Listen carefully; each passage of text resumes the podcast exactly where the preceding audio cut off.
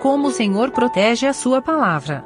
Livro do profeta Jeremias, capítulo 36. Comentário de Mário Persona. Esse capítulo traz duas lições interessantes, importantes também, que não estão direta, diretamente relacionadas ao assunto do capítulo, mas que eu acho que são proveitosas. Uh, muita gente se pergunta: a Bíblia que nós temos hoje, ela não foi adulterada? Será que ela não é, uh, não foi modificada pelo catolicismo ou por outros? hoje eu recebi um que até falando um absurdo, que ele leu que quem escreveu a Bíblia teria sido Satanás. Então as pessoas têm um monte de teorias para lançar dúvidas no coração da, das pessoas e, e uma coisa, uma certeza que Deus pode dar é que a sua palavra, ele, ela tem um, alguém que cuida dela, que é o próprio dono da palavra de Deus. Quando alguém me pergunta se a Bíblia não foi modificada, eu digo que o maior interessado em que a palavra de Deus chegasse até nós hoje é Deus. Então, ele cuidou. Ele cuidou. E aqui nesse capítulo nós vemos Deus fazendo exatamente isso. Uh, Deus dá uma profecia para Jeremias. Jeremias escreve essa profecia, uh, Baruque, não é? Que era o, escriba, o escriba. Ele escreve essa profecia num livro, num rolo. Naquele tempo não existia livro ainda, eram rolos.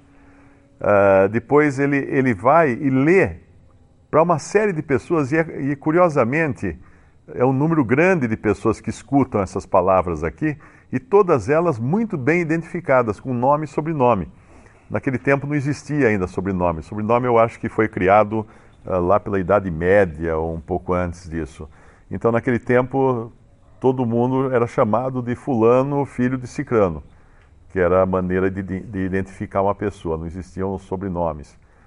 Mas aqui então o Espírito Santo deixou muito claro que tinha muita, tinham muitas testemunhas da palavra que Deus tinha dado a Jeremias.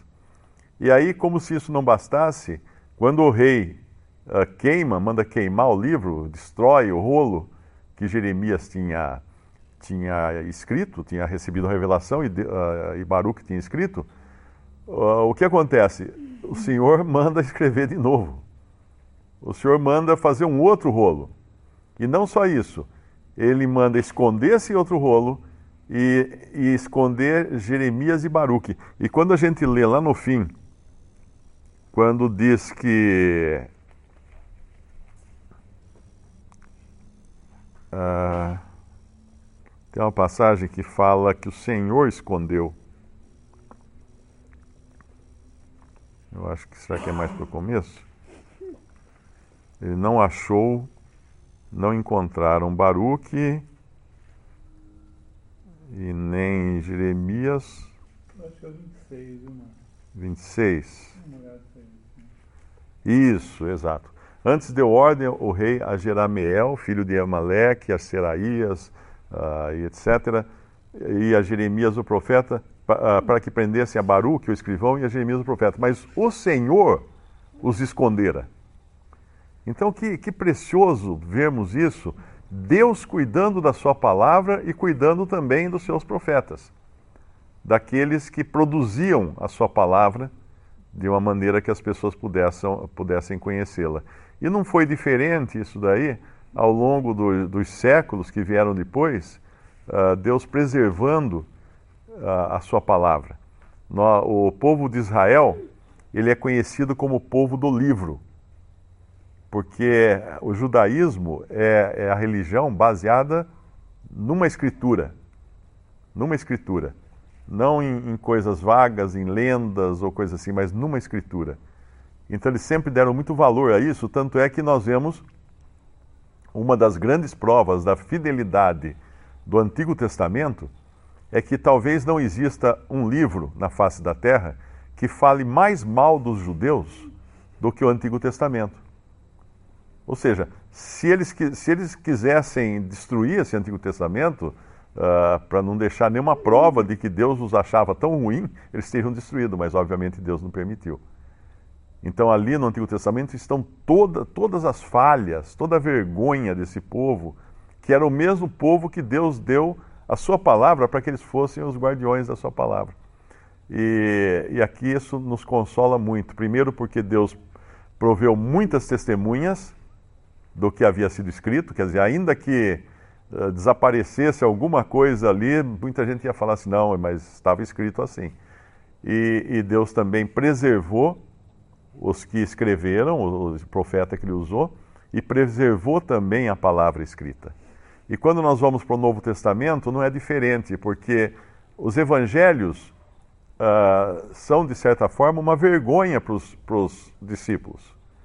Eles são ali uh, tratados como pessoas que não entendiam as coisas, como pessoas que, que falavam que não deviam, tipo Pedro, né?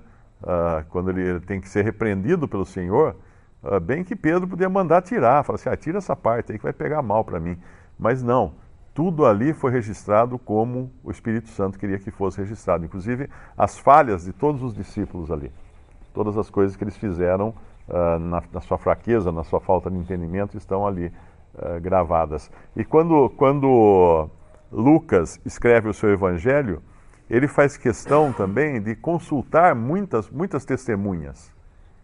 Então é, é, ele queria ter certeza de que tudo que estava ali também tinham pessoas Talvez podemos olhar até no, no capítulo uh, de, é, eu acho que Atos, ou é que ele fala do excelentíssimo Teófilo. É, é Lucas. É Lucas 1, então. É, ele põe aqui que, uh, tendo, pois, muitos empreendido por em ordem a narração dos fatos que entre nós se cumpriram, segundo nos transmitiram os mesmos que os presenciaram desde o princípio e foram ministros da palavra. Uh, aí ele fala, pareceu-me bem, etc, etc. E quando nós vamos lá depois em, em, na, na, no relato da ressurreição, em, em 1 Coríntios capítulo 15, nós vemos que Deus deixa muito claro uh, uma, um detalhe lá que é importante também.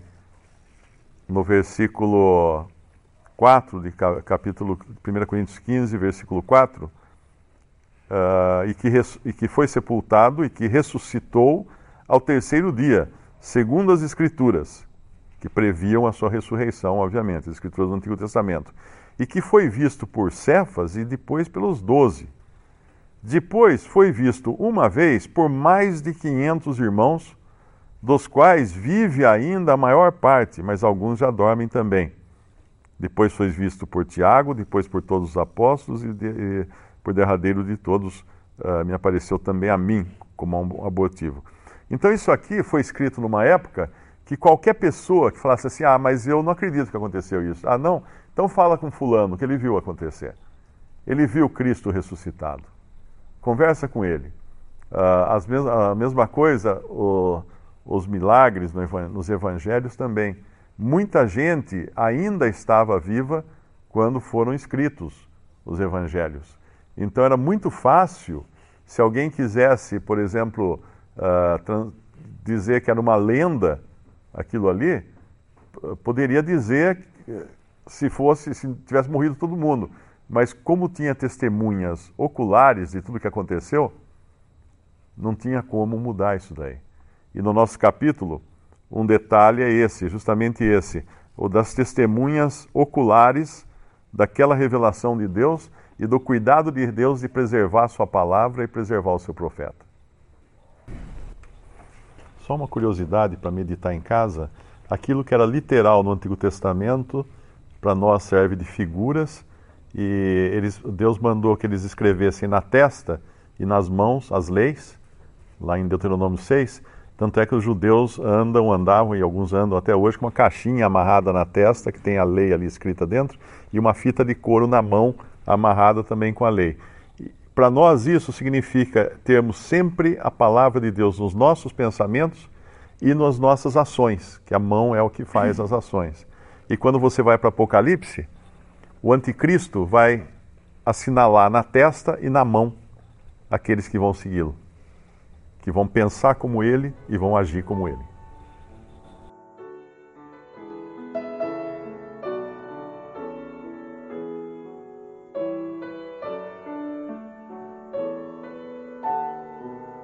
Visite respondi.com.br. Visite também 3minutos.net.